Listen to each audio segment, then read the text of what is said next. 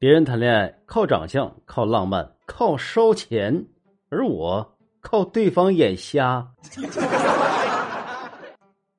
当你遇到不幸的时候，记得对着镜子里的自己笑一笑，这样你就会发现，跟你的长相比起来，这点不幸它又算什么呢？今天呢，我跟我媳妇儿吵架，我媳妇儿喷的我满脸都是口水，我习惯性的抹了一把，我媳妇儿就说：“你怎么的？你是嫌弃我呀？”不不不，没有，我就是为了抹匀他。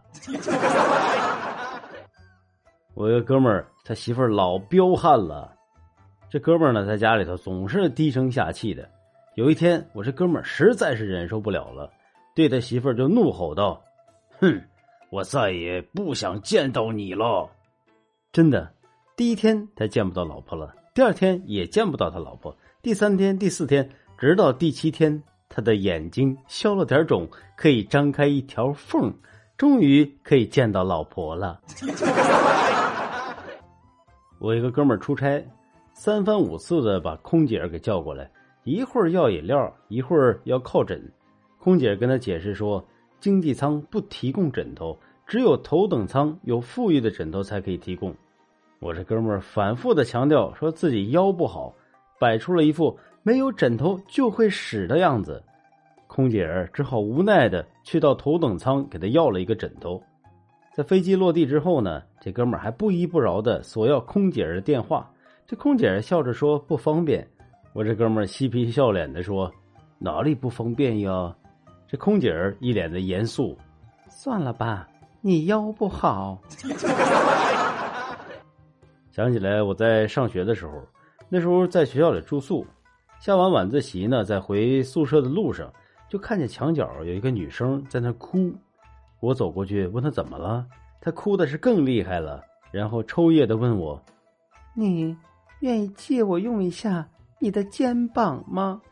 我说：“行啊，只要你不哭，我愿意。”女孩就停止了哭泣，踩着我的肩膀翻墙出去了。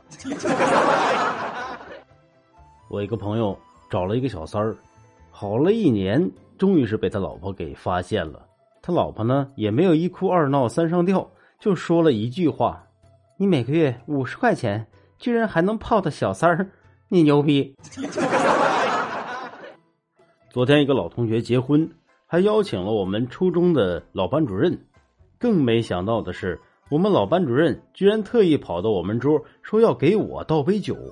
当时我受宠若惊的说：“您您哪能给我倒酒啊？一会儿我过去敬您吧。”结果我们老班主任语重心长的说道：“孩子，这酒我是来道歉的。